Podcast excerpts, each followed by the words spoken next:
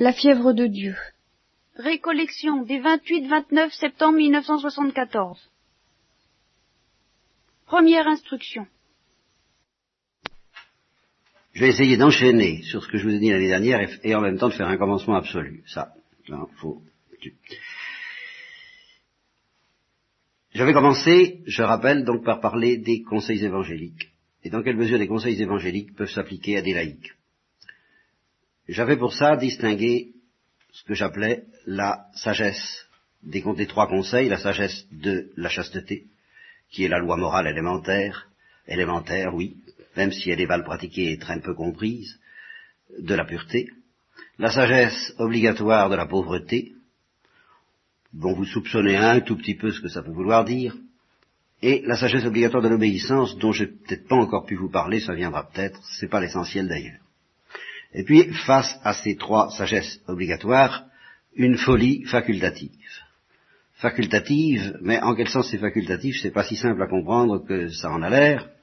Je l'avais déjà fait remarquer l'année dernière, enfin, je rappelle pour mémoire qu'il y a une folie facultative de la chasteté qui consiste à pressentir ou à percevoir la jalousie de l'amour de Dieu sur nous, une euh, folie facultative de la pauvreté, ceci dans plusieurs domaines, un domaine que j'ai appelé métaphysique ou spirituel, un domaine que j'ai appelé temporel, celui des biens de ce monde, et puis un troisième domaine, celui de la souffrance dont je n'ai pas parlé, et une folie facultative également de l'obéissance. Je m'étais plus ou moins embourbé, je m'en étais encore à peu près sorti à propos de la folie de la pauvreté métaphysique, mais la folie de la pauvreté dans le domaine des biens de ce monde, j'ai commencé à m'embourber un peu. J'ai senti que j'allais m'embourber de plus en plus et que ça allait devenir complètement inintelligible, ce que je voulais dire. Oui, j'ai senti que ça serait inintelligible de vous parler de l'obéissance. Déjà, la sagesse obligatoire de l'obéissance n'a pas tellement bonne presse, mais alors quant à la folie de l'obéissance, là, euh, au fond, plus ou moins obscurément, j'ai reculé. Dans l'histoire de l'Église, ça a existé, l'obéissance, et ça a été cultivé, cette folie de l'obéissance, soit chez les orthodoxes, avec l'institution des stratzi. Hein, vous savez ce que c'est qu'un staret C'est une espèce de directeur de conscience qui possède tous les, qui jouit de tous les pouvoirs, y compris ce qu'on appelle le pouvoir du fort externe. Autrement dit, euh, c'est le pouvoir d'un supérieur plus le pouvoir d'un confesseur, que l'Église romaine a toujours distingué, elle. Hein. Euh, on a le droit de vous dire euh, d'aller à la messe, par exemple, mais ça, ça ne concerne pas votre fort interne, votre secret, votre jardin secret entre Dieu et vous vous êtes parfaitement libre du point de vue de l'obéissance à l'Église, eh bien, de penser à autre chose pendant la messe. Tandis que l'obéissance au confesseur impliquera d'avoir pendant la messe telle ou telle attitude qu'il vous conseillera ou même qu'il vous prescrira. Alors l'Église latine distingue bien entre le confesseur et le supérieur, le supérieur qui vous dit vous faites ceci, le confesseur qui vous dit prenez telle attitude, hein, tandis que le stalet, lui, avait un pouvoir totalitaire. C'est-à-dire qu'il vous dit à la fois ce qu'il faut faire matériellement, comme un supérieur, comme un patron, comme un chef de famille, comme un chef de chantier, tout ce que vous voudrez, et en même temps, euh, il peut exercer la même tyrannie qu'on peut exercer dans l'armée, par exemple, prenez celle-là, mais il peut l'exercer bien plus profondément qu'on ne peut le faire dans l'armée, où l'adjudant peut vous empoisonner la vie, mais il ne peut pas vous empoisonner l'âme. Vous pensez ce que vous voulez, intérieurement, n'est-ce pas?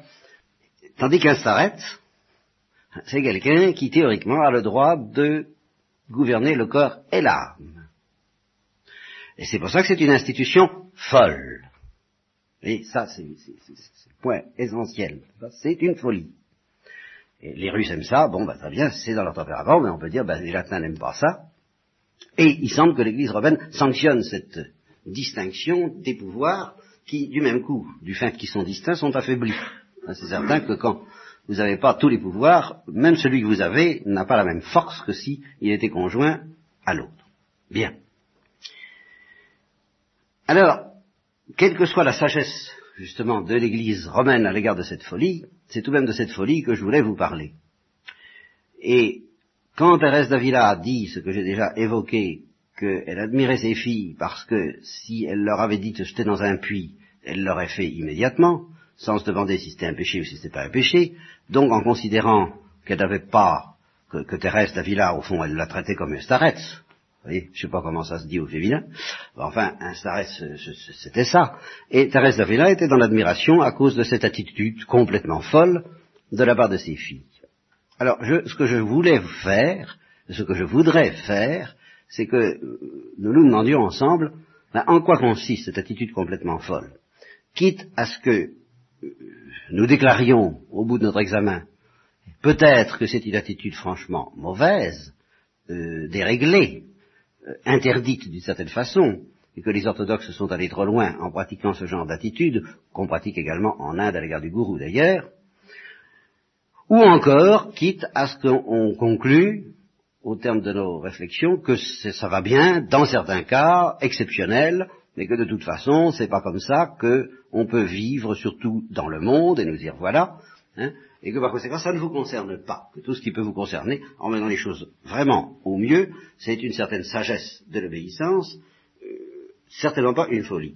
Vous savez, ces histoires-là, euh, c'est extrêmement grave en fin de compte, parce que vous tous, plus ou moins, tels que je vous connais tout au moins, ceux que je connais d'entre vous, vous vous désolez plus ou moins sur la crise de l'Église actuelle, sur la crise des vocations, sur euh, la conduite des prêtres, sur la conduite des religieux.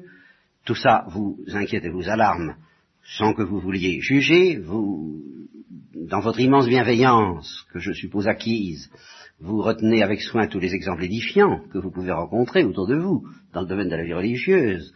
Mais enfin, il est difficile de ne pas être heurté par quelques exemples qu'on appelle du, si joli nom de contre-témoignage, hein, et qui vous troublent quelquefois.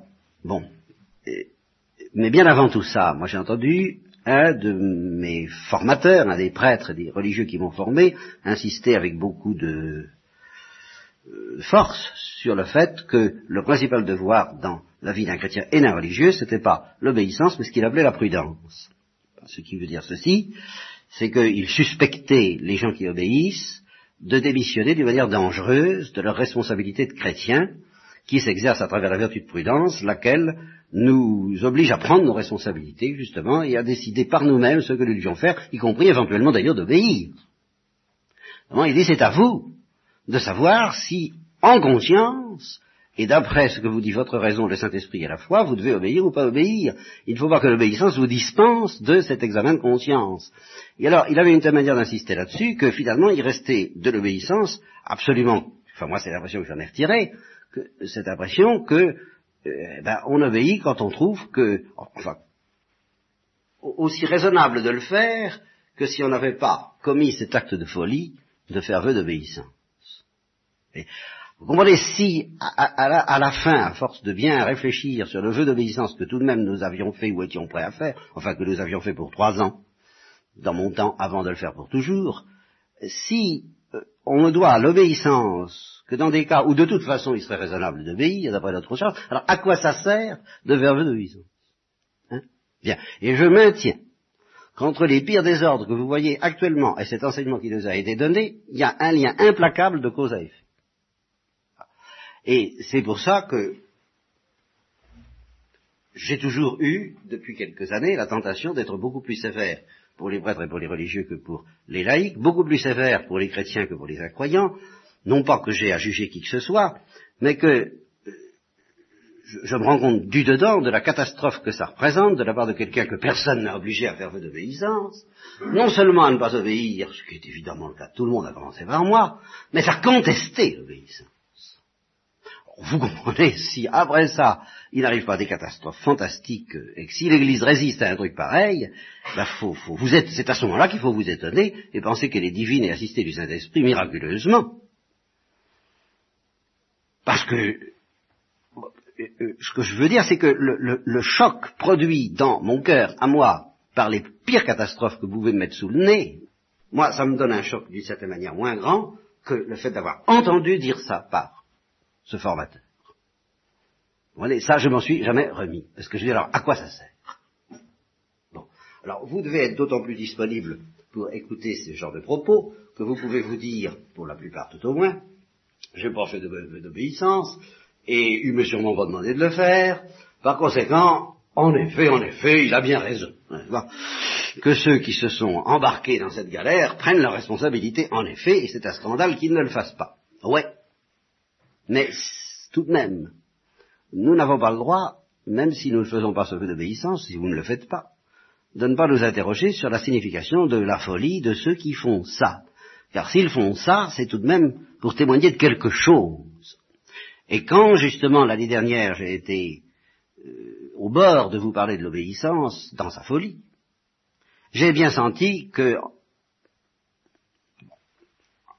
de par la faute même de ceux qui ont soi-disant prêté feu d'obéissance, vous étiez très très loin, même la plupart d'entre vous, très très loin de pouvoir comprendre ce que ça veut dire et ce que c'est que cette folie-là.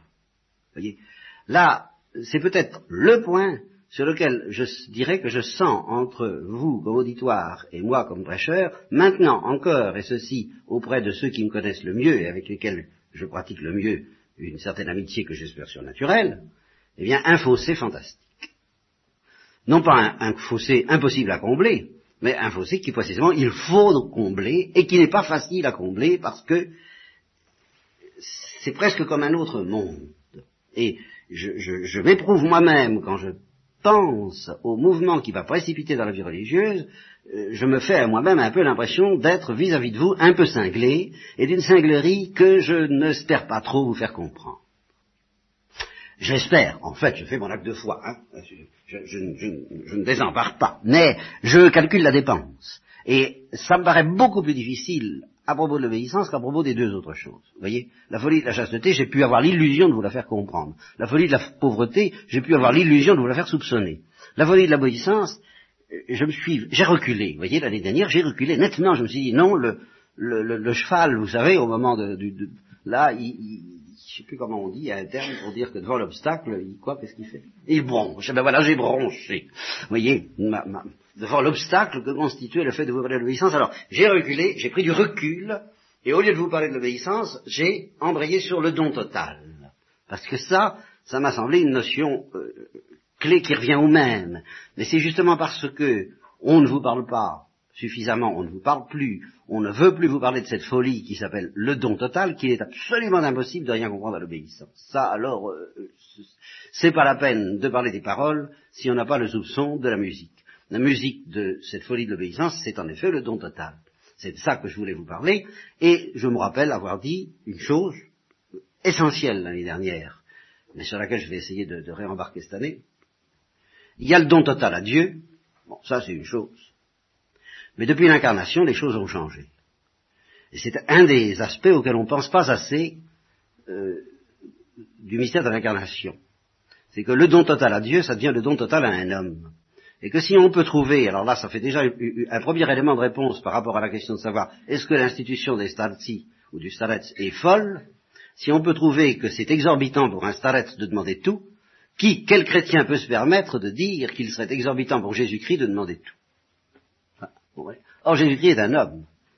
Et, cet homme-là pouvait, à sa manière à lui, euh, qui est une invitation beaucoup plus qu'un ordre, mais qui n'en est pas moins euh, d'une pression, d'une puissance de pression fantastique, vous dire, veux-tu tout me donner?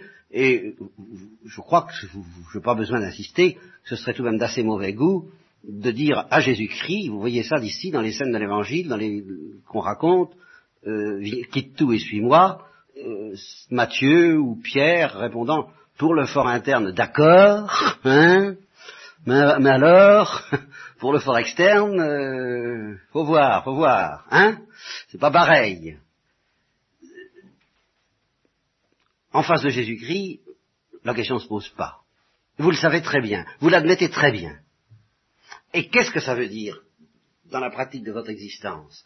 Ben, Ça veut dire que dans la pratique de votre existence, vous direz, ben, nous ne sommes pas dans cette situation-là, nous n'avons pas rencontré Jésus-Christ le long des routes de Galilée. nous ne l'avons pas invité à manger, Autrement dit, vous faites un décalage fantastique entre le fait d'avoir affaire au Christ et le fait d'avoir affaire à l'Église. Ça, euh, on rétablit les choses comme on peut après par la foi, par bon, mais, par les distinctions justement entre le fort interne et le fort externe. On dit le prêtre, par exemple, représente Jésus-Christ sous tel angle, sous tel aspect. Hein, secundum quid, comme disent les scolastiques, n'est-ce pas? Non simpliciter. Hein non, c'est pas le Christ tout court, c'est pas le Christ, vraiment le Christ, quoi, avec tout ce que ça comporte de massif, d'inéluctable, de totalitaire et d'envahissant au possible. C'est un certain aspect, du, un des pouvoirs du Christ, c'est pas tous les pouvoirs du Christ, quand même. Ça, justement, c'est un c'est du cléricalisme, attention. Bon, alors vous voilà tranquille de ce côté-là.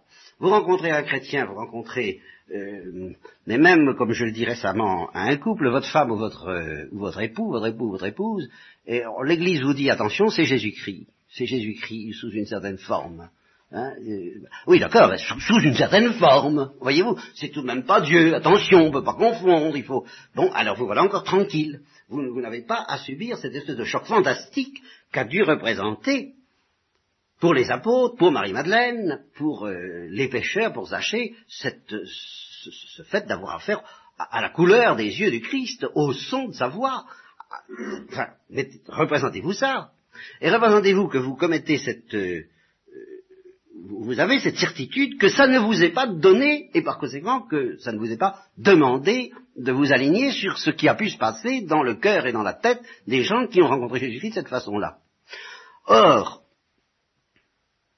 ben, si vous admettez ça, vous vous, doutez bien qu'il y a quelque chose qui ne va pas. Vous vous doutez bien qu'il y a là une anomalie incroyable, enfin.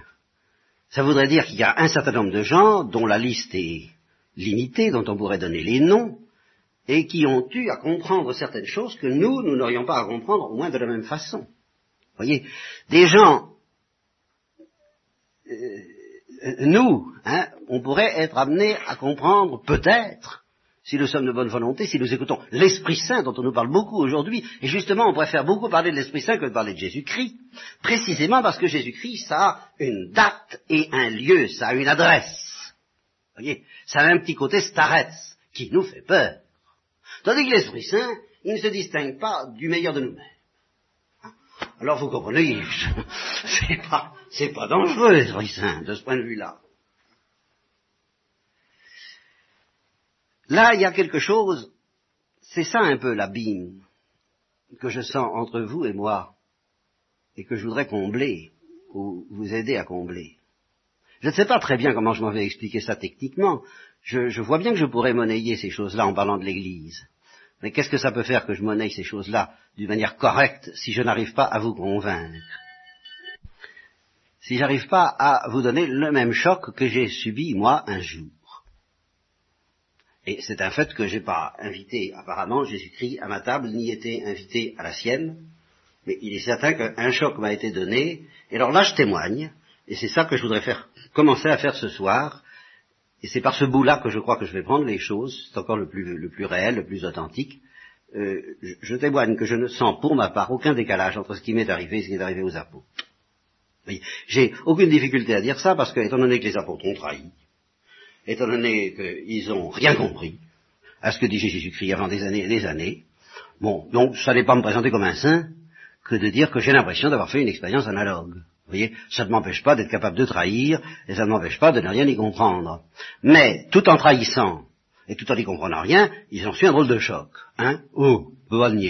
Bon. Et le, le quitte tout et suis-moi, ils ont su ce que ça voulait dire, et ça a tout de même bouleversé leur existence. Et de cette manière très charnelle, de, l'irruption géographique et historique, comme on dit aujourd'hui. Les apôtres ont tout de même eu un choc. Pêcheurs, pêcheurs, avec tous les accents que vous voudrez, hein, circonflexe et aigu, hein, eh bien, euh, ils ont été littéralement bouleversés par la rencontre du Christ, chose dont je parle depuis des années et des années. Eh bien, ça, je vous répète, ça, ça n'est pas être un saint, ça. Est-ce que c'est faire une expérience mystique? Peut-être. Mais c'est pas purement et simplement faire une expérience mystique au sens où nous l'entendons, n'est-ce pas, purement intérieur, n'est-ce ineffable, indescriptible, Lewis dirait nuageux, euh, nébuleux, vaguement rose à droite, vaguement bleu à gauche, avec quelques état d'âme au milieu. Allons, c'est la gifle du réel dont parle le sorcier Yaki, et sous cette forme d'un homme, avec toutes les paroles dures que cet homme est capable de prononcer, et toutes ces paroles douces aussi, mais qui vous déchirent, qui vous brûlent, qui vous bouleversent, qui vous affolent, qui vous inquiètent, car euh, il n'a tout de même pas dit que des choses rassurantes, il en a dit aussi de, redoutables, et, puis cette présence, nul homme n'a parlé comme lui, cette cette stupeur, éloigne-toi de moi, tenez. Voilà, hein, avez-vous senti ça dans votre vie? Ce, éloigne-toi de moi, toi, homme, que je sens là, près de moi. Parce que justement, je suis un pécheur, exactement. Et j'arrive pas à supporter la densité de ta présence. Ta présence humaine et divine à la fois. Bon. Eh bien, je crois pouvoir témoigner que euh, j'ai connu ça. Voilà. Alors si justement je sens que vous n'avez pas vraiment connu ça, ou que vous hésitez à connaître ça, que vous n'êtes pas sûr qu'il faut connaître ça, avec tout ce que ça implique d'aussi spirituel que, évidemment, la finesse divine, mais d'aussi totalitaire que, par exemple, le nazisme. Vous comprenez, les jeunes embarqués par euh, Hitler euh, ne discutaient pas les ordres. Voilà, ne discutaient pas les ordres. La différence, c'est que euh, Hitler employait des moyens de séduction fort discutables, et puis il y allait avec la violence affirmative, possessive et, diabolique, enfin, qui était la sienne, et que, au contraire, c'est avec le maximum de timidité, de discrétion, de, de je dirais, d'anxiété aimante, voire amoureuse, que le Christ nous demande veux-tu me donner tout? Mais le Christ ne fera pas plus de concessions que Hitler à l'esprit de discussion. Alors ça, faut vous compreniez ça. C'est ça la folie de l'obéissance. En fin de compte. Et disons l'obéissance à Jésus-Christ. Je ne dis pas encore l'obéissance à l'Église, mais je ne dis pas seulement l'obéissance au Saint-Esprit. Un, euh, de grâce. Euh, Jésus-Christ se débrouille pour qu'on ait affaire à lui d'une manière, euh, je répète, géographique. C'est à droite, c'est pas à gauche. Ou, c'est à gauche et pas à droite, hein, me faites pas parler politique, n'est-ce pas? Euh, C'est à tel endroit, pour moi ça signifiait le sauchoir, bon, ça signifiait pas un pèlerinage à Jérusalem, euh, ou je ne sais quel voyage autour de ma chambre, ou je ne sais quel voyage intérieur, ou je ne sais quel itinéraire spirituel, ça signifiait prendre le train pour aller à un endroit donné et y être enfermé. Bon, ça c'est concret. Et c'est ça l'incarnation. Je dis, ben, j'ai connu ça. Euh, pouvons-nous faire l'économie d'un truc pareil? Ou est-il souhaitable de faire l'économie d'un truc pareil? Et puis d'abord, qu'est-ce que c'est que ce truc-là? En quoi ça consiste?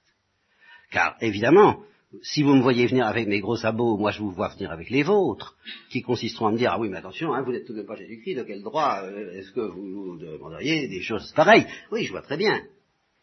Mais alors, il vous arrivera rien de ce genre, ou il vous arrivera quelque chose de ce genre? Vous voyez, voilà comment la question se pose pour moi, c'est très simple. Parce que, je, vous répète, c'est pas la question de savoir de choisir si on est mystique ou pas mystique. En un sens, les apôtres n'étaient pas des mystiques. Enfin, tout de même, ce qui leur est arrivé, justement, ne se définit pas d'après leur caractère. Ce n'était pas dans leur psychologie, ou alors vous n'êtes pas chrétien si vous admettez ça. Ce que nous assure l'Évangile, c'est que c'est pas lié à une psychologie particulière des apôtres. C'est pas du tout évident qu'ils avaient soif d'absolu. Pourquoi voudriez-vous qu'ils aient soif d'absolu? C'est pas du tout évident qu'ils étaient métaphysiciens, spiritualistes, platoniciens. Ils pouvaient avoir affaire à des gens très charnels, très terre à terre, très activistes très obsédé de rendement, sûrement d'ailleurs, d'ailleurs, la manière dont l'énergie le prouve, ben, est-ce qu'il est arrivé? C'est pas une modification psychologique, c'est que quelqu'un était là, comme cette montre est là, je vous dis. Puis qu'il a barré le passage entre la, la, porte, entre chez eux, ils voulaient rentrer chez eux, hein, ils étaient prêts à rentrer chez eux, ils ont trouvé quelqu'un dans, la porte. Et ils n'ont pas pu rentrer chez eux, c'est fini. Voilà ce qui leur est arrivé. Vous me direz, mais alors il faut que ça nous arrive. Mais ne nous pressons pas de tirer des conclusions matérielles, vous comprenez? Parce que si vous essayez de vivre d'une manière euh, cinématographique l'aventure des apôtres sans que vous arrivez réellement, vous, vous, déraillerez. Mais il faut essayer de comprendre de quoi il s'agit et comment on peut en effet envisager que ça nous arrive. Alors, je vais vous raconter, moi, comment ça m'est arrivé. Et vous allez voir, je ne vais pas vous raconter tout, hein, loin de là, d'abord parce que je ne sais pas ce qui m'est arrivé. Bon, et puis parce que je ne vous dirai pas tout ce que je sais, ce ne serait pas utile et j'en ai pas toujours, j'en ai pas le droit intégralement. Mais je vous dirai des petites choses qui suffiront peut-être à vous montrer que, même ma foi, ça risque de vous concerner rudement autant que moi, en tout cas, sinon autant que les apôtres. Et je vais vous dire une chose ce soir, nous y reviendrons demain, et c'est l'amour humain qui m'a tout dévoilé. Vous voyez, c'est à travers l'amour humain que je me suis heurté à Jésus-Christ sur le seuil de ma porte. Pas comme ça. Voyez. Et c'est justement parce que c'est à travers l'amour humain que c'était incarné, tangible. Alors, il ne s'agit pas tellement, et c'est là où il faut faire tout un. Il y, a, il y a les événements de ma vie, bon, c'est une chose, mais à travers les événements de ma vie, il y a eu cette espèce de choc. Mais intérieur, oui, mais terriblement efficace du point de vue alors euh, concret, matériel. Ça m'a, ça m'a par exemple enlevé toute force pour faire mes études. Et ceci avant ma conversion. Bon, eh bien, c'est que j'ai été dans l'état de saint Augustin, euh, avant, avant, avant qu'il soit un saint et même un chrétien, n'est-ce pas, bien sûr, et qui disait euh, l'amour, j'en ai été amoureux avant de j'ai été amoureux de l'amour avant d'être amoureux de qui que ce soit. Voilà au fond ce que ça veut dire. je, n'aimais pas encore, et j'étais déjà amoureux de l'amour. Bon, eh bien disons qu'à travers des visages très concrets, des, chocs et des, et des, et des affrontements, oh là là, bon, quels affrontements, mais j'ai rencontré bien au-delà de ces visages humains, euh, l'amour humain, et l'amour humain a été euh, incarné du même coup pour moi, et ne m'a plus laissé en repos, en telle sorte que je suis devenu incapable pratiquement de faire mes études. Voilà la vérité. Pendant trois ans, j'étais censé préparer la question de philosophie. En réalité, je me battais avec l'amour humain. Mais attention, l'amour humain. Au sens où je me disais, mais qu'est-ce que c'est que cette histoire-là? Alors là, évidemment, je réfléchissais. D'accord, j'étais atteint d'une maladie que vous connaissez bien pour la subir, pour en subir les effets, pour, parce que vous êtes un petit peu, vous, vous y prenez plaisir, hein, faut croire les effets de cette maladie qui consiste à réfléchir. Hein, ça a l'air de vous... Eh ben tant pis pour vous. Mais alors que ça a commencé depuis longtemps, mais qu'est-ce que ça veut dire? Mais qu'est-ce qui m'arrive?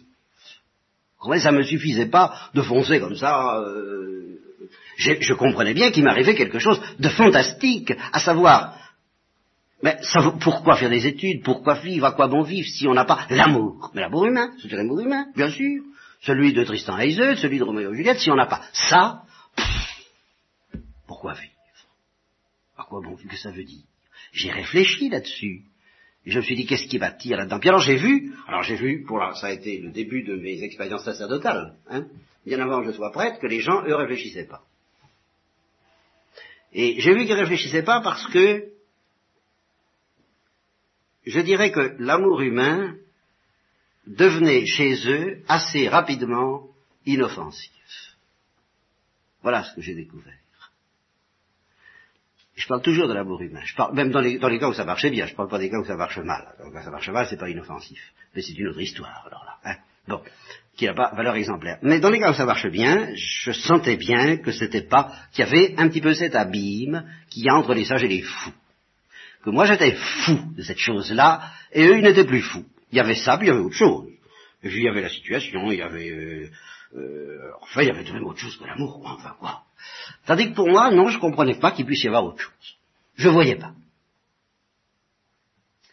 Par conséquent, je me disais, ils vivent pas la même chose. Hein pas pareil. Pas pareil, parce que s'ils entrevoyaient ce que j'entrevois, euh, ça leur a passé, ça leur a passé, j'avais même écrit ça, ça vous passera avant que ça me reprenne, bon, très bien, oui, ben, ils se consolent, c'est normal, c'est une... Comment est-ce qu'on appelle ça? Une folie de jeunesse, c'est pas exactement le mot, il y a un autre mot, enfin peu importe. Moi, j'acceptais pas ça. Pourquoi j'acceptais pas ça?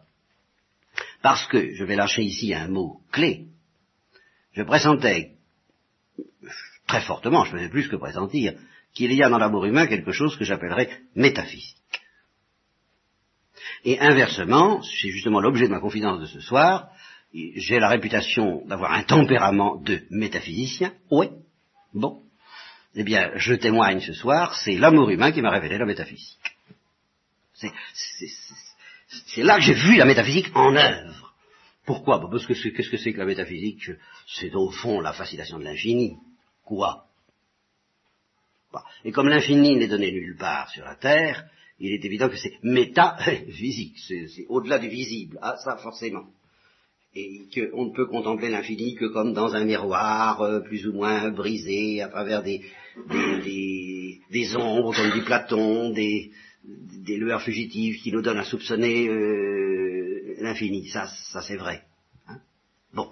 Mais justement, euh, la première révélation de l'infini, mais en tant que c'est quelque chose sur lequel on peut se cogner la tête et le cœur et en être, et en être chamboulé jusqu'à peut-être en perdre la raison, et en tous les cas certainement y perdre sa situation ou ne pas pouvoir continuer à chercher à avoir la situation que je cherchais à avoir, ben, c'est l'amour humain, oui.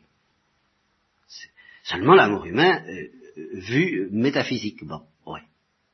Or j'ai vu des gens qui avaient cette philosophie alors que j'ai refusé à la manière du daimon de Socrate, vous savez, le petit démon de Socrate qui lui fait dire non, tu n'accepteras pas ça. Alors au fond de moi-même, ça a été un déclenchement. J'ai presque pas eu le choix, mais enfin, c'est quand même très libre. J'ai dit non, je n'accepterai pas, cette philosophie, à savoir, bon, l'amour humain, ça vous a un petit goût d'infini pendant, bon, euh, trois jours, dans certains cas, hein, cette grande folie éternelle qui dure quelques jours, comme chante euh, la chanson, bon, trois jours, trois mois, trois ans, bon, ça dépend des cas.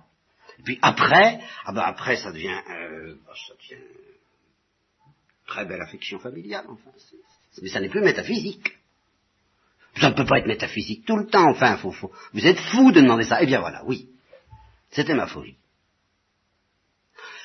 Et je ne savais pas ce qu'elle signifiait, je l'ai su un beau jour, quand à la suite de certains événements, j'ai vraiment compris ce qui s'appelle comprendre, c'est-à-dire que là, je ne pouvais plus discuter, j'étais terrassé, j'étais anéanti, j'étais déchiqueté, j'étais en miettes, que c'est infini, c'est Jésus-Christ qui me le donnerait et personne d'autre.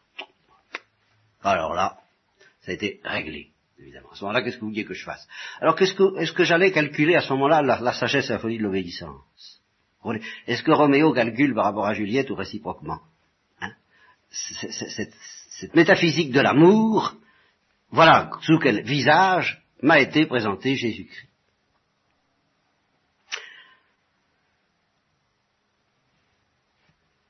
Est-ce qu'on peut en faire l'économie? Vous comprenez, je suis, conscient qu'il y a des gens qui passent par d'autres voies pour trouver Jésus-Christ, plus lentes peut-être, moins chahutées, moins tout, tout, ce que vous voudrez, ça, je veux bien. Mais alors, faites attention, faites attention de grâce, méfiez-vous d'une parabole essentielle dans l'Évangile, qui est celle des enfants qui jouent sur la place, n'est-ce pas? Vous n'avez pas voulu danser, des enfants qui pleurent, vous n'avez pas voulu pleurer. Il y a différentes voies, d'accord, mais faites attention que de ne pas renvoyer les unes après les autres toutes les voies possibles, sous des prétextes absolument contraires. Hein. Or, une, des choses que la plupart d'entre vous euh, sentent très fortement, c'est qu'il risque d'y avoir un déchirement et une opposition entre l'amour de Dieu et l'amour humain. Bon, d'accord. Alors, pour une fois que je vous présente une voie pour découvrir Jésus-Christ qui passe précisément par l'amour humain, méfiez-vous de la récuser en disant, oh ben non, mais c'est pas, il y a d'autres chemins. Ben, bien sûr. Mais enfin, s'il y en a un qui vous convient, à vous dont euh, beaucoup sont mariés ou en passe de l'être, il, me semble que c'est celle-là. D'autant plus que euh, je témoigne par mon existence que euh, l'amour humain qui nous dévoile Dieu, c'est pas forcément celui qu'on vit, c'est peut-être plus encore celui qu'on ne vit pas. Celui qu'on accepte de ne pas vivre parce que, justement, la place a été prise d'avance, tu, tu, entrevois ce que c'est que l'amour humain, eh bien, au lieu de jouer ce jeu avec une créature pour entrevoir ce que c'est que le jeu que je veux jouer avec toi, eh bien, euh, gagnons du temps. Gagnons du temps. Alors ça, je ne vous dis pas que ça soit proposé à tous, mais ce qui est proposé à tous, et c'est là le sens du sacrement de mariage, mais même si on n'est pas marié, c'est à travers ce que tout de même l'amour humain nous dit, je veux dire que s'il y a un, lieu où il est facile de faire de la métaphysique, c'est l'amour humain. Quoi? S'il y en a un. Alors si vous n'en faites pas à propos de l'amour humain, à propos de quoi en ferez-vous? Et quelle excuse aurez-vous de ne pas faire de métaphysique? Voyez Alors justement, ça, faut, faut faire très attention. Quand euh, je, vous parlerai du dogme trinitaire, éventuellement, je l'ai déjà fait, je vous dis au fond c'est l'interpénétration infinie du Père et du Fils, mais enfin quoi? Ceux qui vivent l'amour humain d'une façon métaphysique et folle et fiévreuse, mais c'est une, interprétation infinie euh, dont ils ont soif. Et pourquoi est-ce qu'ils sont malheureux après, s'ils sont lucides eh ben, C'est parce qu'ils s'aperçoivent bien que l'interprétation, l'interpénétration, pardon, n'est pas infinie dans l'ordre humain, et qu'à ce moment-là, il n'y a, a pas d'amour heureux, comme dit Apollinaire, il n'y a pas d'amour heureux, si justement on n'a pas la sagesse, qui est en même temps une grande folie, de dire, ben, finalement, l'amour humain, nous en connaîtrons la sagesse humainement et tout ce que ça comporte de folie, il va falloir le vivre du côté de Dieu. Hein. C'est comme du côté de chez Swann et du côté de chez du côté de Guermantes. Hein. Il y a le, côté de la créature et le côté de Dieu pour cette même euh, expérience de l'amour humain. Côté infini, nous ne le trouverons que du côté de Jésus-Christ. Et justement, ce qui m'est arrivé, ce qui a pu m'arriver, ou ce que j'ai pu désirer qui m'arrive, car qui n'a pas désiré un jour d'être empoigné d'une manière complètement folle par l'amour? Qui n'a pas désiré ça? Eh bien, la foi consiste à me dire que précisément Jésus-Christ m'offre ça.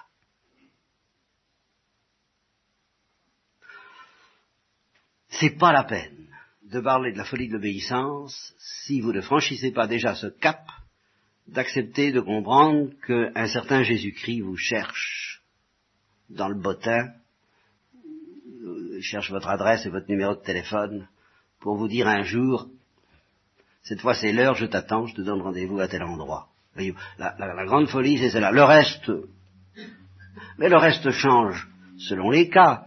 Vous comprenez que la même personne qui euh, bon, était épouse de son mari avant d'avoir, rencontré Jésus-Christ, et qu'il aimait bien peut-être, mais qu'il n'en faisait qu'à sa tête quand même, pas hein, bon, une fois qu'elle a rencontré Jésus-Christ, elle capitule. Vous comprenez ce que ça veut dire capituler? Elle dit non. C'est fini, je ne m'appartiens plus. J'ai cette béatitude et cette folie de me ne plus m'appartenir. Et je me rends compte que ça m'est donné par grâce, mais que j'en ai soif par nature, déjà. J'ai un staret qui est Jésus-Christ qui m'est représenté par mon mari, qui m'est représenté par un prêtre, qui m'est représenté par l'église, qui m'est représenté par une communauté, dont on parle beaucoup de communauté, tout ça. Oui, mais en fait, tout ça, c'est pas le fou, le fou des échecs, le grand, le grand fou d'amour qui me, qui veut me posséder, et qui en a le pouvoir de par l'Eucharistie. C'est lui qui fait ma folie. Et quand on parle de vie commune, je témoigne encore que je ne suis pas très fou de Dieu. C'est toute ma misère et toute ma souffrance. Je ne suis pas très fou de Dieu. Je, ne suis vraiment pas très fou de Jésus-Christ, ni fou de la Sainte Vierge, car elle joue un rôle décisif dans cette histoire, nous en reparlerons, j'espère. Bon, je suis pas très fou de Dieu.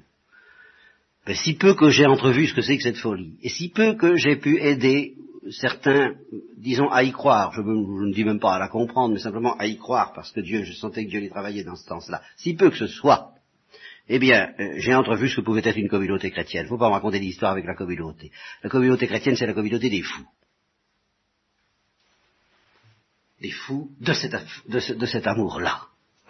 Et euh, essayer de fonder une communauté sur autre chose, ou essayer de découvrir l'amour de Dieu à partir d'un amour humain qui ne serait pas cette communauté de folie, eh bien ça, je crois que c'est voué à euh, bah, ne jamais rencontrer Jésus-Christ, quoi. Enfin, disons, oui, peut-être rester euh, autour de l'arche, entendre parler de lui comme d'un voyageur lointain, et auquel on demande de rester lointain aussi longtemps que possible. Alors, voilà, moi je suis un peu, je voudrais être un peu comme Jean-Baptiste. Vous vous tourmentez non pas du tout comme voulant être un starex, oh non, mais comme voulant au contraire m'en aller. Mais je ne m'en irai pas, non pas avant que vous ne m'ayez béni, mais avant que Jésus-Christ vous ait béni, avant que je ne me sois assuré, euh, vous savez que le traitement a vraiment pris que vous êtes, que vous êtes prisonnier. Voilà. Je n'ai pas le droit de m'en aller avant d'avoir vérifié qu'il y a quelqu'un qui vous tient et qui vous lâchera plus. Tant que je n'aurai pas cette vérification-là, je n'ai pas le droit de vous laisser en paix, et d'ailleurs vous ne me pardonneriez pas de le faire, tout au moins ceux qui me connaissent, je l'espère.